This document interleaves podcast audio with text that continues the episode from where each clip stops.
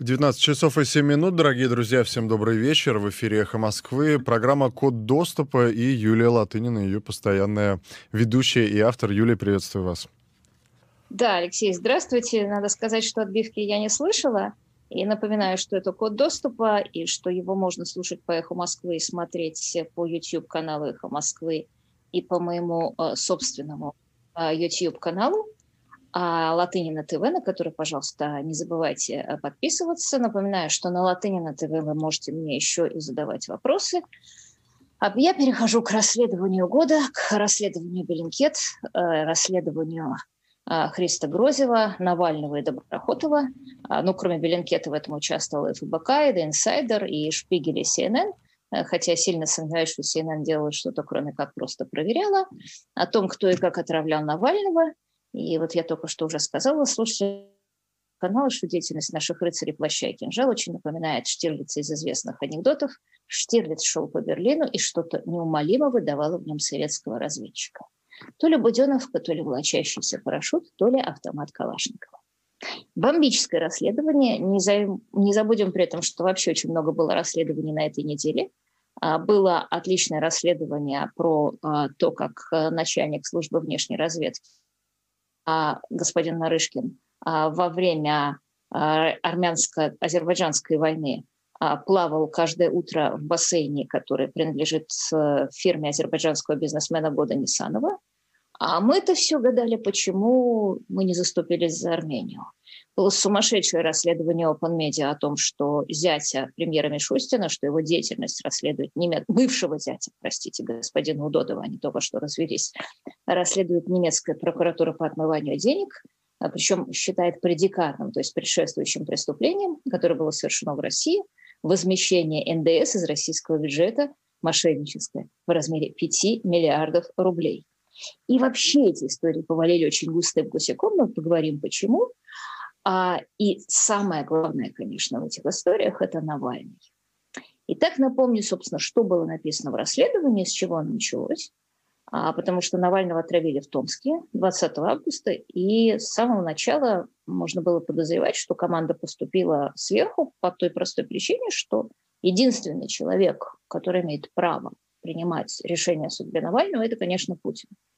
Вот там Пупкин, Васькин, даже Бортников это решение не принимают. И когда власть начала всячески врать и говорить, что Навальный не отравлен, что у него приступ гипогликемии, что надо было съесть Рафаэлку, что есть нарушение обмена веществ, и одновременно тянуть сколько возможно с вывозом, ну, если у него нарушение обмена веществ, какая проблема отпустить Германию? Очевидно, что вот создавалось впечатление, что ждали, пока выведется яд или пока его станет невозможно определить. А поскольку российский э, спектр хроматографии, скажем так, не так совершенно, как э, иностранная, то, конечно, и здесь ошиблись. Ну и так же, как в случае с Литвиненко, когда тоже думали, что полудни будет невозможно определить, потому что это было написано в статье какого-то 1970 бородатого года. А, и некоторое время при этом, когда был отравлен Навальный, оставалась надежда, что все-таки это был действительно попугать, потому что ну, все-таки не умер же. Но когда в Германии сказали, что нашли следы вещества класса новичок, стало ясно, что, конечно, только убить, потому что, а, новичком убивают, не пугают. Э, и, б, это вдобавок было какое-то новое вещество, то есть это был не совсем тот новичок, которым траванули Скрипалей, и э, это только подкреплялось тем фактом, что власть отказывалась завести уголовное дело. Вот она всячески подмигивала, писала, что Навального отравили то ли западные спецслужбы, то ли Мария Певчик. Ну, если отравила Мария Певчик, ребята, заводите дело. А почему не заводили дело? А, опять же, это было явно решение с самого верху по двум причинам.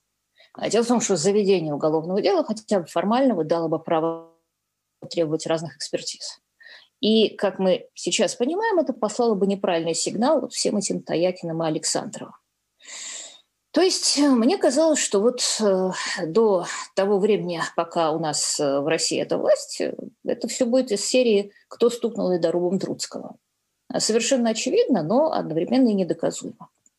Но, слава богу, есть закон Яровой, принятый, как известно, для того, чтобы коррумпированным сотрудникам органам было легче торговать данными – потому что если вы думаете, что он принят для а, того, чтобы а, органам было легче следить за российскими гражданами, то я вас уверяю, органы за российскими гражданами следят и так, поэтому это, как всегда, у нас один пишем, два в уме.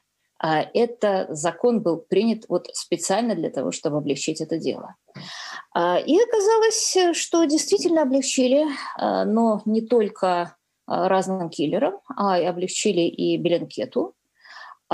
И выяснилось, что руки у нас, э, нашего государства не только в крови, но и кривые и косые. Как, впрочем, и все, потому что наше государство все делает плохо и неэффективно. Вот как оно ракеты запускает, так оно и Навального травит. Итак, что сделал Грозев и Беленкет? А, напомню, что маршрут Навального в ту августовскую поездку, он был достаточно сложный, потому что Навальный из Москвы улетал в Новосибирск, обратно прилетал из Томска. И вот Bellingcat пробил по базам данных, которые, как я уже сказала, благодаря а, закону Яровой сильно подешевели и стали продаваться в Рунете аж за три года. Нет ли каких пассажиров, кроме сотрудников ФБК, которые примерно в те же даты летели по тому же маршруту, и нашел сразу троих. Паняев, Спиридонов и Фролов. И как только Паняева ввели а, в Телеграм-бот, то оказалось, что в записных книжках других людей он записан как Паняев ФСБ. А, Причем а, прописан был Паняев ФСБ а, сначала, сначала по, в, по, по адресу, в котором живет сам Навальный, а потом он был прописан по адресу штаб-квартиры ФСБ. И опять же, это было по базам данных, которые легко продаются в интернете. Спасибо, Яровой.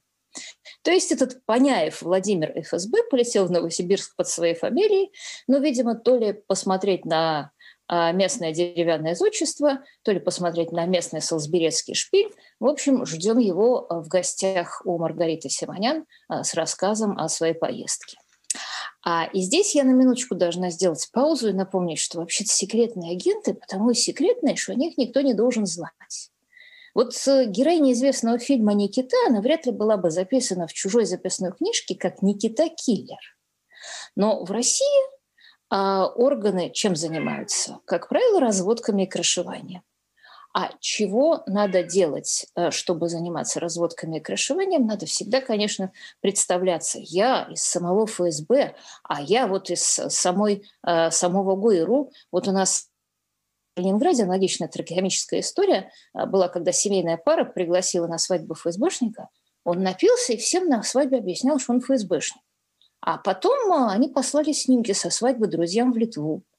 А потом их арестовали со словами «Вы тут нашпионили, вы тут разоблачили нашего ценного агента». И сейчас этим людям корячится, если я не ошибаюсь, 14 и никто при этом почему-то не забывает вопрос о том, что, наверное, не надо на свадьбе а, напиваться до положения свинячьего визга и всем рассказывать, какой ты крутой и как ты можешь решать проблемы. Да, остальные двое, Фролов и Спиридонов, они все-таки летели под псевдонимами, и псевдонимы эти, опять же, были хреновые.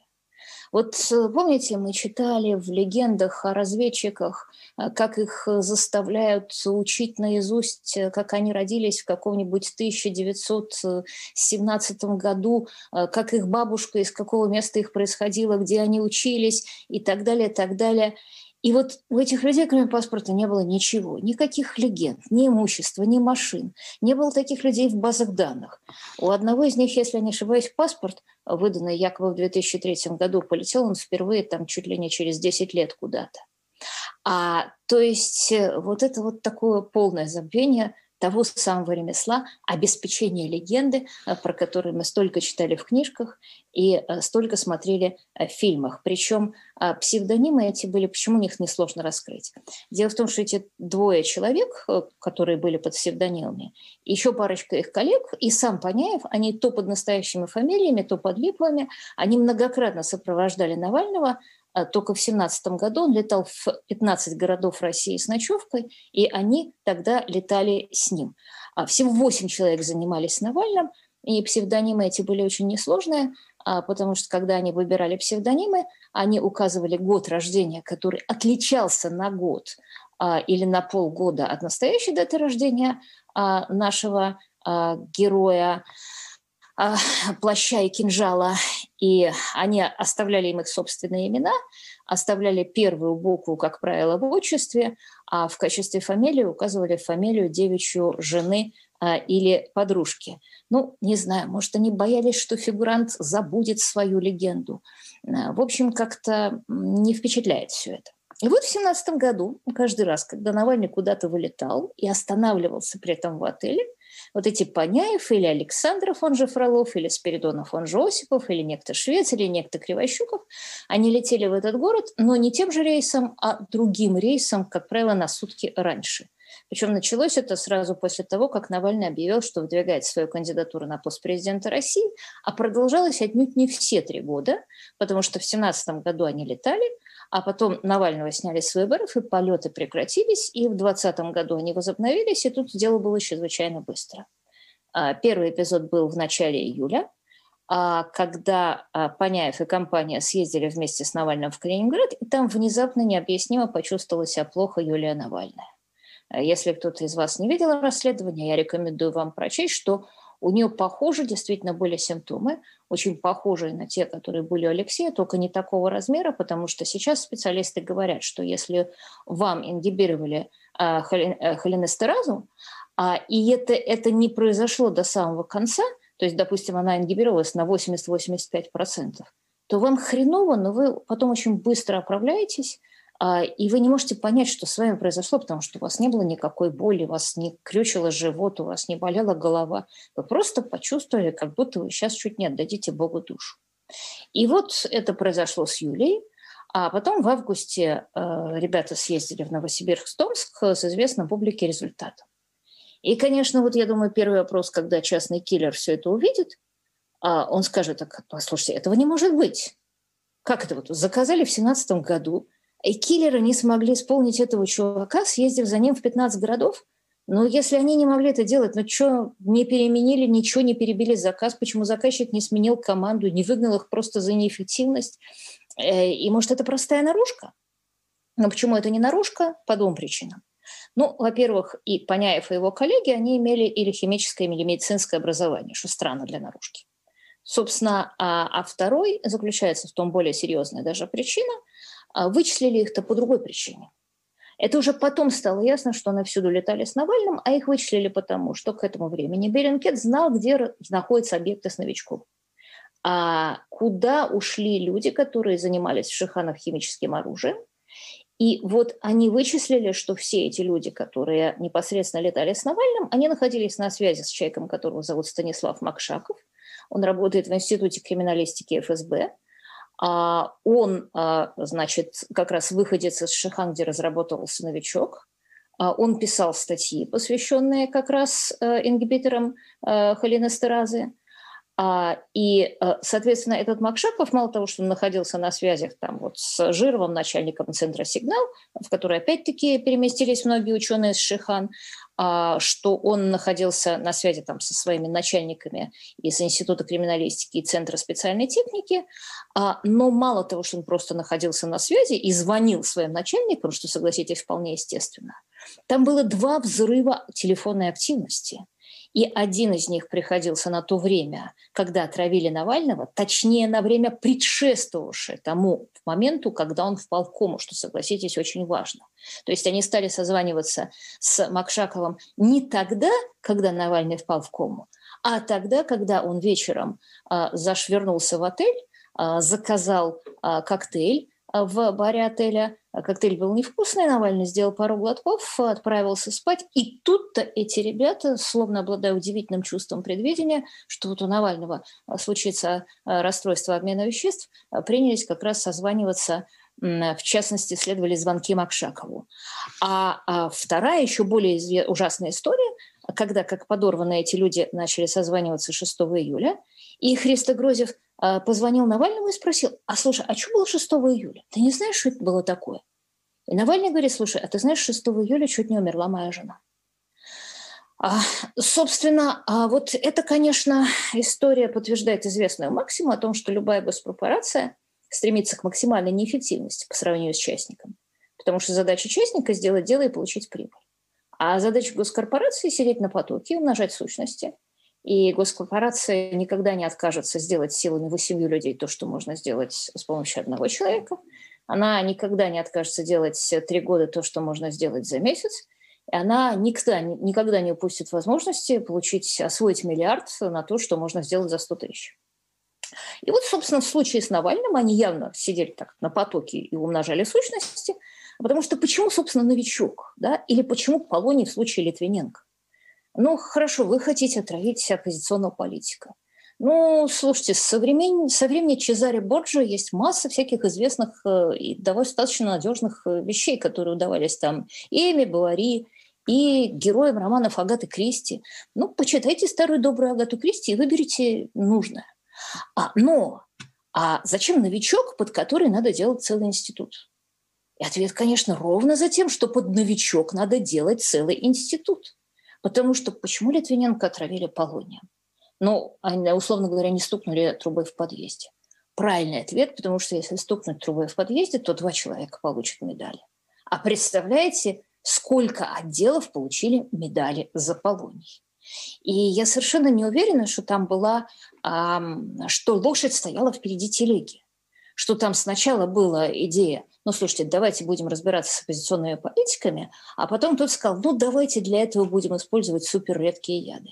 Я думаю, что очень возможно, что наоборот, вот эти люди, которые после э, закрытия Совета программ были безработные, они бегали по рынку, они бегали по государству, говорили, слушайте, у нас есть такие навыки, офигительные навыки, давайте мы что-то такое сделаем.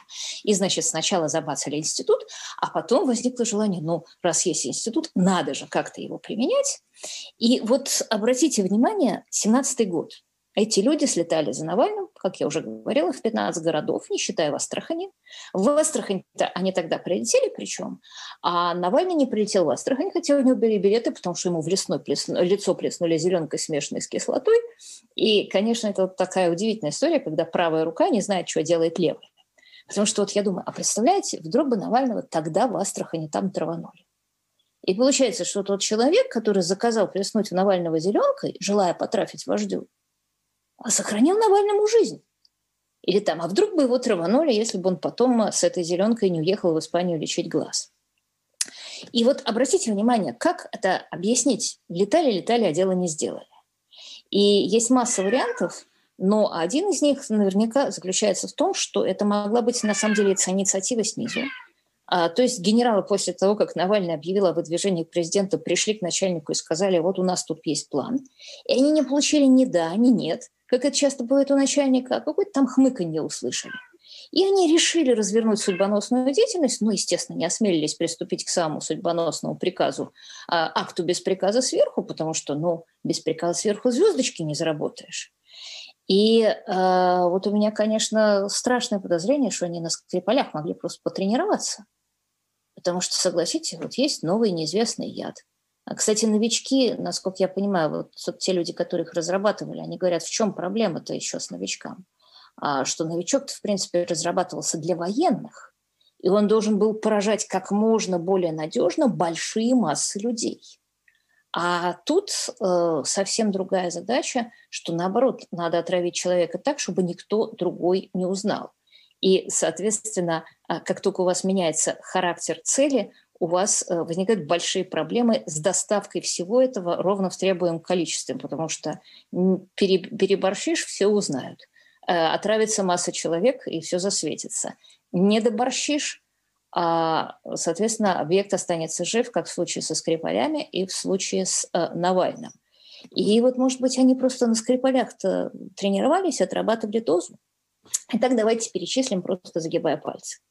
Итак, в стране, где все течет и продаются все базы в интернете, э, базы перелетов, биллинги, вместо того, чтобы строить этот сложный маршрут, эти люди строили очень простой.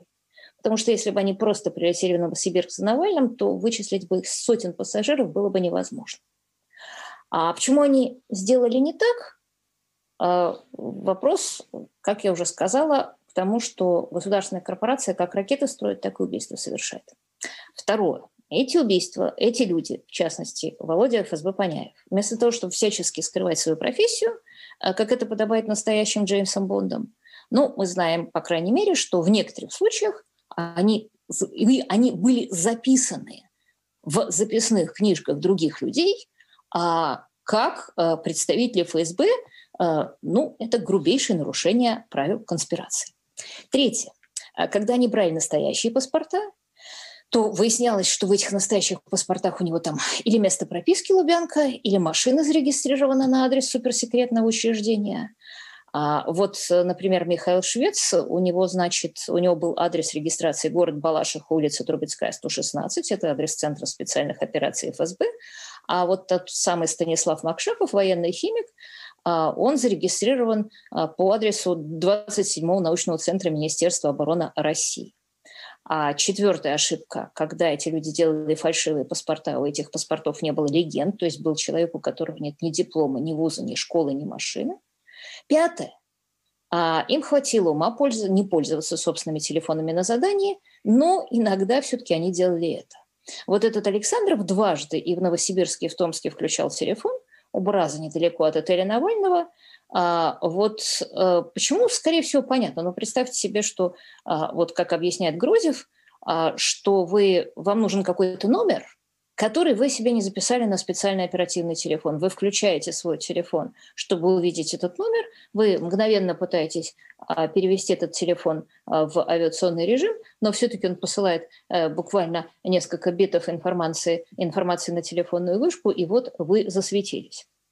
Шестое, конечно, крупнейший их прокол – это вот именно тот модус операнди, что они создали целый отдел и начали летать за Навальным целыми взводами. Единственное, что они не летали тем же рейсом. При этом, еще раз, один прокол, они всегда покупали билеты вместе. То есть не было такого, что вот зашел один Петя, купил билет, а потом Вася зашел и купил билет. Они покупали билеты на всю группу, и если там был один настоящий паспорт, то можно было мгновенно э, засветить и вычислить э, всех э, остальных. А, и, э, собственно, э, седьмое – когда, них, они, когда они поняли, что у них э, данные текут как из решета, а они попытались прикрыться и этим тем самым высветились. Вот Грозев называет анекдотический пример в своем интервью «Медузе», э, что они от одного источника покупают список рейса, а, и там 179 пассажиров. А другой источник они покупают, и там уже поработали над этим списком, и там 177 пассажиров. Естественно, два нехватающие пассажира – это ровно те, э, которые им э, и нужны. В общем, если бы они э, наняли частного киллера, то, конечно, вычислить его было бы да, я вижу, Алексей, что у нас уже подходит время новостей. А, значит, просто тогда завершу фразу, что частный киллер как не, печально сказать, был бы, видимо, на порядок эффективнее, а уж вычислить его было бы гораздо сложнее. А, и я напоминаю, что во время новостей э, я буду отвечать на вопросы моих слушателей на моем собственном Латынина ТВ, а на «Эхо Москвы» сейчас новости. Продолжается прямой эфир «Эхо Москвы», 19.34. Юлия Латынина и ее код доступа. Добрый вечер еще раз. А, добрый вечер. И я а тут вот в промежутке на своем а, YouTube-канале я говорила об Иисусе. От Иисуса я возвращаюсь к Навальному. А, но согласитесь, у них есть некоторые общие черты. Навальному тоже практически удалось воскреснуть. Причем я думаю, что это было гораздо более достоверное историческое воскресение, чем в случае Иисуса. И, собственно, я говорила о том, что вот государство убийство совершает так же неэффективно, как делает ракеты, а, и что особенно там, дух захватывает об истории, когда в Калининграде отравилась э, жена Навального вместо него. И выглядит это все так же, как вот примерно перевод э, денег на переворот Черногории через Western Union с указанием в качестве адреса отправителя адреса штаб-квартиры ГРУ. И напоминает известную фразу Кондратия Рылеева о том, что несчастная страна даже повесить как следует не сумеет. И, собственно, после этого расследования власти взяли паузу, видимо, потому что нечего было сказать. А, и а, сначала мы видели такую паузу, и, наконец, в лайфе накануне пресс-конференции Путина я вижу ослепительную версию, а, что вот зачем а, эти люди ездили за Навальным. А вот потому что было известно, что провокация из иностранной разведки готовится, что Навального отравят, и они ездили, чтобы спасти ему жизнь. Но немножко не получилось. А я так поржала и стала думать, что будет дальше, и что же скажет Путин на пресс-конференции. Будете смеяться, что он сказал что-то в этом роде. А он сказал, что это, цитирую, «А, легализация, это не расследование, это легализация материалов американских спецслужб. А что мы не знаем, что они локацию отслеживают, наши спецслужбы это хорошо понимают. Они это знают, сотрудники ФСБ пользуются телефонами там, где считают нужным. А, и если это так, я обращаю ваше внимание сейчас вот на этот пассаж Владимира Владимировича. Если это так, это значит, что этот пациент берлинской клиники, он снова не может произнести слово имени Навальный, но вот как нельзя было произнести слово Волан-де-Морт, а, пользуется поддержкой спецслужб США в данном случае, а если, а, а если и это а, правильно, то тогда это любопытно. Тогда спецслужбы, конечно, должны за ним присматривать. А, вот а, это удивительный, на мой взгляд, ответ, потому что как он очень важен. Да, вот в любом обвинении, в любом, э, в любом судебном процессе у вас есть сторона обвинения, мы выслушали ее а, в лице э, Беленкета, и вот есть сторона защиты, Владимир Владимирович выступает в качестве э, стороны защиты этих восьмерых людей, названных Беленкетом, и он признает, что эти люди летали за Навальным, но просто следили, а убивать не собирались. А на самом деле, это, будете смеяться, это классическое утверждение а, наемных киллеров, пойманных на месте преступления. Вот киллеры, убившие Андрея Козлова, они тоже рассказывали, что нас наняли следить за Козлом, мы просто следили, а потом приехал какой-то чувак и убил. А, и вот этот тезис мы следили, как я уже сказала, он маловероятен, потому что, ну что такое следили? Это вы пасете человека, это вы отслеживаете его контакты каждый день, поехали за ним в аэропорт, сели за ним в самолет, вышли из самолета, делаете до группы 30 человек так, чтобы он не заметил. Но эти-то не следили. А, для начала, напоминаю, они никуда не летали тем же рейсом. Это уже априори не слежка. А второе, обращаю ваше внимание, что она никогда не летали в 2017 году в поездке, где Навальный не ночевал. А только когда у Навального где-то была ночевка, они летали в этот город, а если он улетал утром, а прилетал вечером в Москву, то почему-то эти поездки их не интересовали. Видимо, их интересовали а, только поездки, а, где Навальный останавливался в отеле, где можно зайти в номер, где можно подать коктейль или что-нибудь в этом роде. То есть характер этих поездок не согласуется с картиной слежки. Кроме того, как я уже сказала, эти люди имеют, как правило, медицинское образование. Вот Александров э, работал в скорой помощи, Осипов в записных книжках фигурирует как Иван Доктор, а Кудрявцев э, химик, э, бывший из Шихан. Вот тот самый Паняев тоже фигурирует как фельдшер.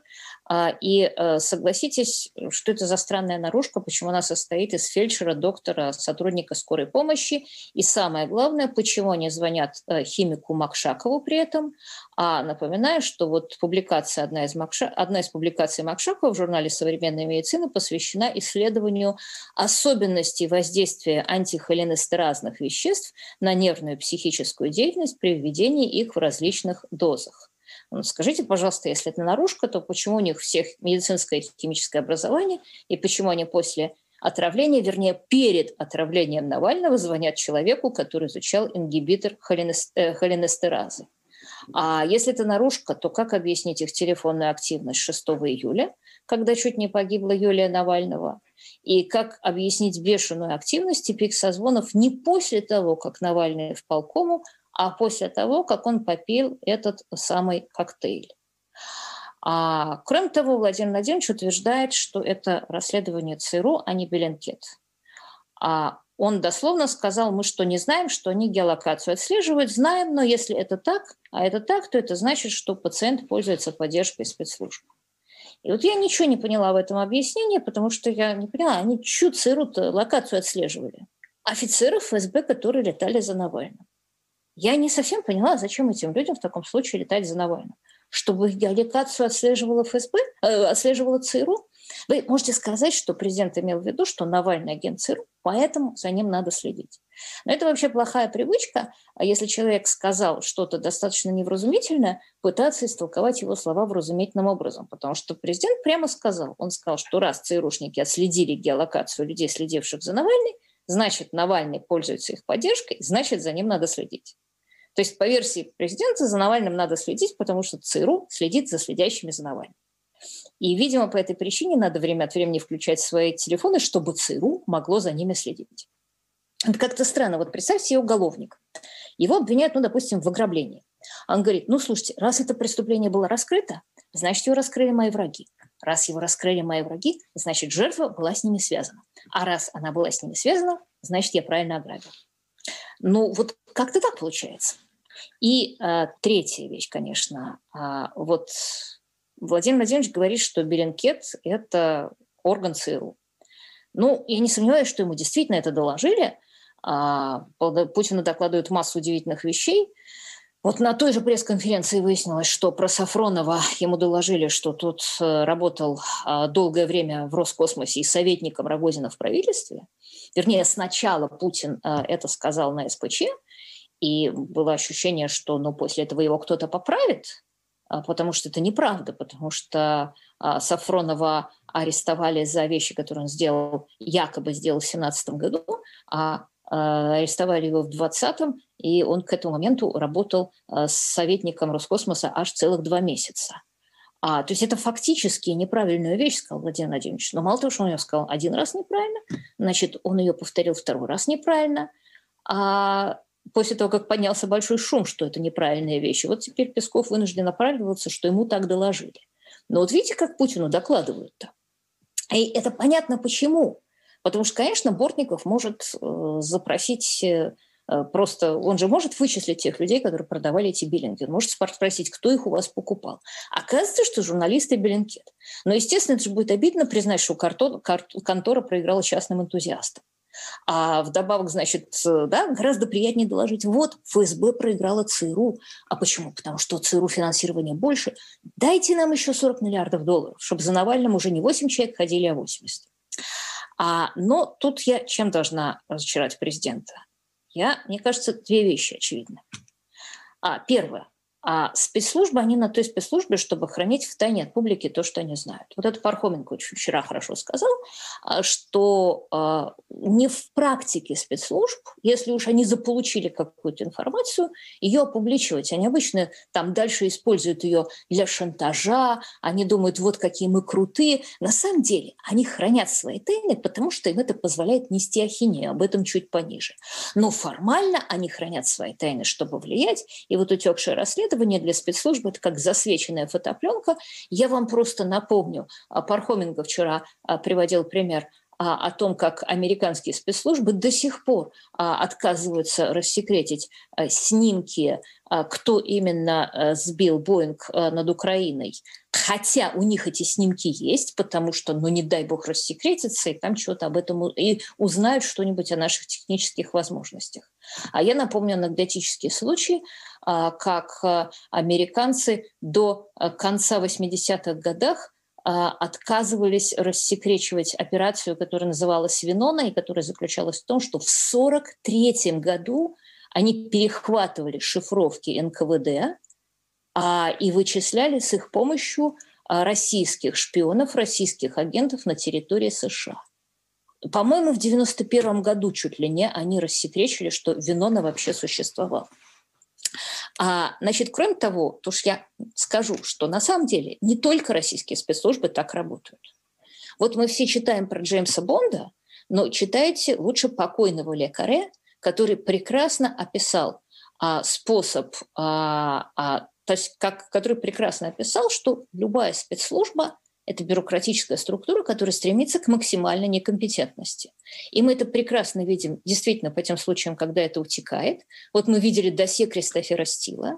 Вот у нас тут недавно Джон Бреннан, бывший глава ЦРУ, подписал в числе других сотрудников американских спецслужб письмо, согласно которому информация о имейлах Хантера Байдена является российской дезинформацией. Просто привет братьям по разуму с Лубянки. Да что ж такое? У этих, значит, э, Навальный агент ЦРУ, а у этих э, Джулиани, агент Кремля. А общий принцип – частная инициатива всегда работает лучше, чем государственная бюрократия. И у другой общий принцип, что ничто так не способствует гниению, как секретность. Вот Христо Грозев замечательно поиздевался, что не совсем понятно, почему ЦРУ, если они расследовали покушение на Навального, известили об этом Беллинкет, а не Нью-Йорк Таймс. А, и уж совсем загадочно, почему они при этом не известили собственное правительство, потому что сразу после отравления Навального США ввели санкции против старого доброго института, который этим занимался. Это было известно, Госнехт он называется. А вот та самая контора, которую вычислил Беленкет, и которая никому до этого не была неизвестна, а санкции они не ввели. А, ну и последние две вещи, которые я хочу заметить, что Путин утверждает, что Навального не хотели убивать, потому что иначе бы убили – Это какое-то странное объяснение, потому что вот представьте себе, бандиты взяли человека, выстрелили в него семь раз, привязали к ногам бетонный блок, бросили в воду. Он выплыл. И на суде они такие, а кому он нужен? Если бы мы хотели убивать, убили. Потому что если, ну, во-первых, ребят, если вы создали целый отдел, если это был новичок, и не хотели убить, следили четыре года, но не смешите мои тапочки. А главное, если вы не хотели убить, то какие были цели? Вы нам скажите. Вот Навального отравили, но он выжил. И это крупнейший прокол Кремля и крупнейшая победа Навального. Можно узнать, если цель была не убить Навального, какая она была? Сделать все международной фигурой? Опозорить российские спецслужбы? Ну вот назовите вашу цель. Ну вот э, особенно, да, если вот Владимир Владимирович говорит, что не больше, не меньше наша ФСБ знала, что западные спецслужбы следят за геолокацией ФСБшников, которые следят за Навальным. Ну, у меня вот развивая этот тезис, творчески возникает идея. А может, это была такая специальная операция, чтобы ложно убедить ЦРУ в беспомощности и головотяпстве наших спецслужб?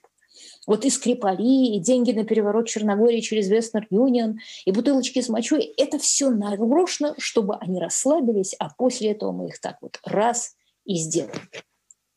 А, и последнее, что я хочу сказать.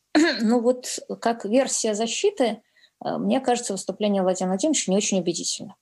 Но я обращаю ваше внимание вот на что. На то же самое интервью э, Христа Грозева-Медузина, которое я уже много раз ссылалась. И он говорит там, что эта же группа сотрудников ФСБ и, возможно, другие, ну, в конце концов, да, они там машины записывали по одним и тем же номерам, а по одним и тем же адресам, они летали по другим маршрутам и за другими людьми. И э, что самое страшное во всем этом, мы так хихоньки да хахоньки. Если покушения на Навального и на Скрипалей были неудачными, это не значит, что неудачными были другие покушения. И вот я думаю, что Bellingcat, он воспользовался тактикой, которая хорошо знакома любому следователю. Он выдвинул часть обвинений и дает возможность обвиняемому на них ответить, а потом добавляет новые подробности. И вот э, расследование Bellingcat а – это, конечно, грандиозная вещь сама по себе, но будьте уверены, что это только начало. И, э, собственно, еще несколько историй, о которых э, я хочу успеть рассказать до того, как я покину эфир «Эхо Москвы» и останусь только на собственном YouTube. А, это, конечно, издание «Проект», которое порадовало нас не успела но порадовать нас история скромной миллионерши Светлане Кривоногих, а, чью яхту сопровождает э, корабль Болтфлота и чья дочка похожа на Путина. Она вот э, порадовала нас еще одним изумительным расследованием, о котором я уже говорила, де-факто про армяно-азербайджанскую войну. Потому что мы все гадали, почему Россия предала и бросила христианскую Армению. А, кстати, не поленитесь заглянуть в «Новой газете» совершенно потрясающий текст о том, как Россия в течение многих лет скупала в Армении за гроши все. Газ, а, электричество, железные дороги. При этом устанавливала повышенные тарифы, сосала из Армении все соки, Армения молчаливо все это терпела в надежде, что ее прикроют, если речь будет, идет, будет, идет, э, будет идти о выживании армян как нации. И вот в этот самый критический момент Армению бросили. Вот почему Россия, которая всегда орала а, про солдат НАТО, когда к ним присоединялась к НАТО Эстония а, и Литва, спокойно смотрела, что турки, то есть то самое НАТО, а, посылает в традиционную российскую зону влияния беспилотники. И почему Россия, которая рассказывала, как мы сражаемся с боевиками в Сирии, спокойно стояла и смотрела, как перебрасывают этих боевиков в Арцах. А хотели поручить Пашиняна, а были какие-то совместные коммерческие проекты с Эрдоганом, потому что вот есть бабки, которые надо освоить на строительстве АЭС, э, есть вот этот самый турецкий поток, мы дали дару, что он загнулся. И ответ такой дает проект, что дух захватывает, потому что это вот э, совсем в стиле Папуа-Новой Гвинеи. Потому что, оказывается, все время этой войны а господин Нарышкин, начальник службы внешней разведки России, по словам проекта, по утверждениям корреспондента проекта, который просто за этим, а, по его словам, физически наблюдал, плавал все это время а, в личном бассейне а, года Нисанова. а, очень влиятельного действительно азербайджанского бизнесмена, бизнесмена азербайджанского происхождения со своим партнером Зарахом Алиевым, у которого, кстати, когда-то а, был известный конфликт с чеченцами. Вот он владелец комплекса «Европейский» на Киевском вокзале, он владелец Украины, они владельцы Украины, вернее, Зарах Илиев и Год Нисанов. У них очень большой бизнес на разных рынках. Кстати, я напомню, что рынки э, в Москве – это наличка прежде всего. А помните, как Владимир Владимирович, а, когда э, случился Платон, и когда российских э, дальнобойщиков э, обложили, обложили оброком в пользу Ротенбергов, это был редкий случай, когда налоги отдают на откуп или когда в современном государстве взимают частный налог де-факто. Так вот, Владимир Владимирович тогда стал горой за Платона и сказал, что вот надо становиться белыми и пушистыми. А, но вот, э, видимо, э, в случае э, московских рынков, если им владеют правильные люди, то это вам не индивидуальный дальнобойщик, который заложил себя свою жену и свой дом, чтобы купить, автомобиль, чтобы купить грузовой автомобиль, который теперь из-за Платона разорится. А, и вот цитирую просто проекты. Корреспонденты проекта несколько раз встречали Нарышкин, посещ... Нарышкина, посещающим офис Ниссанова в одно и то же время – Глава СВР проводит внутри обычно около более часа. Припарковавшись, ее водитель снимает мигалку а, и так далее, и так далее. И согласитесь, у меня вот просто вопрос, который я бы задала Владимиру Владимировичу на этой пресс-конференции. И вообще, собственно, только эти вопросы имеет смысл задавать. Вот нормально ли это, когда в разгар а, армянско-азербайджанской войны а, происходит вот такая штука, потому что если Владимир Владимирович а, боится, а, что будут какие-то иностранные влияния на российскую политику, а, что какие-то страшные иностранные спецслужбы кого-то, значит, купят, то вот, э, может быть, взглянуть чуть-чуть поближе, тем более, что, значит, дальше проект там говорит еще там про э, неоднократно Нарышкина всей семьей неоднократно летали на джете бизнесмена кататься на лыжах. Там была еще, значит, э, какой-то самолет и так далее, и а, так далее. А, и, а, собственно, вторая фантастическая история, которая опубликована на этой неделе, а, которую опубликовали Open Media, о зяде Мишустина, экс-зяте, они развелись, а, у Додове. А Ходорковский а, в своем рассказе об этой истории назвал а, Удодова кошельком Мишустина. И там была следующая история – а, что 2010 а, год Мишустин становится главой а, налоговой службы, и после этого действительно очень резко ужесточаются правила возвращения НДС. Его реально перестают возвращать. Это пытка для, даже для абсолютно законных людей, которые имеют право требовать его возвращения – начинают требовать бумажку оттуда, бумажку оттуда, бумажку оттуда. Кстати, такой деликатный, такой смешной момент. А экспортеры говорят, ну, слушайте, а, вы требуете там кучу бумажек и говорите, что, может быть, после этого, а, может быть, через 6 месяцев мы подумаем, возвращать ли НДС. Так объедините все ваши базы в одну. А, и вот это будет настоящая цифровизация, которая позволит вам увидеть, кто мошенник, а кто не мошенник, и возвращать НДС с полпинка. И, конечно, эти базы до сих пор не объединены. Знаете почему? Я вам... И у меня есть такая гипотеза к вопросу о цифровой революции. А она заключается в том, что если базы будут объединены, то прибыль от торговли этими базами будет гораздо меньше. А так отдельно продают одну базу, отдельно продают другую базу и так далее, и так далее. И вот когда происходит весь этот ужас со взиманием НДС, вернее, с невозвращением НДС, а в это время возвращают НДС на 5 ярдов реально рогами и копытом. То есть буквально приходят фирмы однодневки с липовыми директорами, которых набирали из участников компьютерной игры, и говорят, "А слушайте, мы тут купили импортный товар, не продали, верните НДС. А и, значит, э, это, конечно, неимоверно. Это все их обслуживает одна юридическая контора, которая называется Уолтер Волс. Ее возглавляет некто Данилочкин, который, кстати, сейчас убежал в Америку и к вопросу о ЦРУ. Вы представляете, что сейчас там этот Данилочкин, чтобы там остаться, рассказывает? И вот этой конторе в шкафу есть потайная дверца для бегства, и шредер, который уничтожает арктехнику. И НДС возвращает, разумеется, те же инспекции 25 и 28, которые возвращали налог на прибыль в деле Магнитского – ну, слушайте, ну это неимоверно. Это вам дом стучится незнакомый мужик, от которого пахнет водкой и мочой, и говорит, слушайте, мелочка, я от вашего мужа, он велел вам срочно передать мне миллион долларов. А у вас и мужа-то нет, но вы бежите и достаете миллион долларов. Но это вот это примерно то же самое. А, и, значит, всего они там 5,2 миллиарда рублей забрали, согласно официальным э, уголовным материалам уголовного дела. А, и вот э, что выяснили открытые медиа? А, что а, вот там Удодов вкладывал деньги в Германии. И там, попросив что эти за деньги, что-то заподозрили, спросили российскую прокуратуру и возбудили дело об отмывании против Удодова и назвали всю эту историю, которую я то что рассказывал, предикатным преступлением, то есть предшествующим.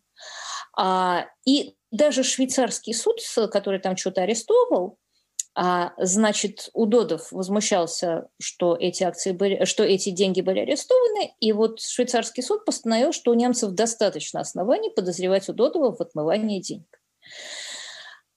Ну, что тут сказать? Ну, это круто, особенно учитывая а, то, что а, вот есть известная история с маркировкой, о которой я, по-моему, только уже что говорила, которая обрушила а, все продажи лекарств в разгар ковида, когда по 50, что для того, чтобы по 50 копеек с этой продажи лекарств э, должно было уходить консорциуму, в котором принимает участие Ростех, э, э, Усманов, а, и Галицкий. А известно, что Галицкий сам признавал, что у него в одном из его фондов есть пайщик, вот как раз этот Удодов, этот экс-зять.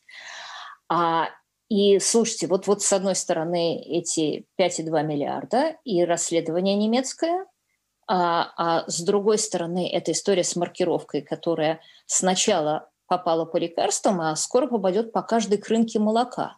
Потому что окажется, что а, вот в рамках антицифровой революции, которая в России происходит, а, нельзя будет продать ничего в России, даже, даже пачку прокладок, э, не без того, чтобы не уплатить 50 э, копеек э, этим людям. И последняя история, которую я хочу рассказать про перед тем, как э, я закончу с «Эхом Москвы», я останусь, напомню, на YouTube Латынина ТВ и поотвечаю на ваши вопросы и поговорю о каких-то историях. Но просто я очень коротко ее скажу и вернусь к ней на следующей неделе. А это фантастический, конечно, иск господина Шохина к, в арбитраже к «Эху Москвы» в связи с историей, которая происходит между последним адресом и РСПП. А, и напомню, что а Пархоменко тут многократно рассказывал, гораздо лучше меня, а, как долго РСПП, вернее, долго аппарат РСПП а, вводил за нос людей с последнего адреса, и сначала они а, говорили им, что мы можем таблички ваши повесить внутри здания, а потом в разговоре, который был многократно давно пересказан, сотрудницы, э, с, с одной из сотрудниц последнего адреса, а, значит, господин Кузьмин, а, который, как я понимаю, заведует хозяйственной частью в РСПП, сказал, что пришлите нам дела людей, которые вы собираетесь вешать таблички, а вдруг они действительно участвовали в заговоре. А потом они теперь поменяли идею, и теперь они рассказывают, что эти люди сами были палачи.